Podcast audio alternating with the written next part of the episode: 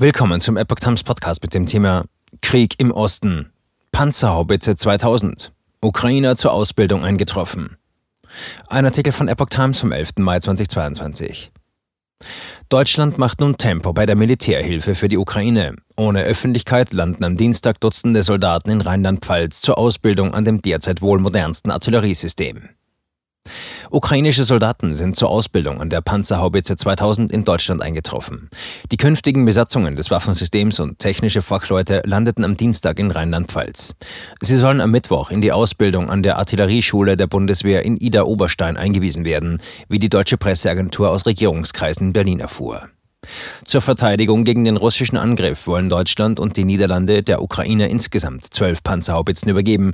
Sie werden jeweils von fünf Soldaten bedient. Die Zahl der für die Schulung vorgesehenen Soldaten beträgt demnach mehr als 60. Dazu kommen technische Fachleute sowie Übersetzer. Die Soldaten sind nach Informationen der DPA in Polen gestartet und wurden mit einer Transportmaschine der Bundeswehr, die im Internet zu verfolgen war, zum Flughafen Zweibrücken geflogen. Nach früheren Angaben soll die Ausbildung etwa 40 Tage dauern, abhängig vom Kenntnisstand der Soldaten auch weniger. Sie müssen lernen, die Panzerhaubitze zu fahren, mit ihr zu schießen und Störungen im Betrieb zu beseitigen. Langer Streit um die Lieferung schwerer Waffen. Eine Panzerhaubitze ist ein schweres Artilleriesystem mit einer Kanone auf einem Kettenfahrzeug, ähnlich einem Panzer.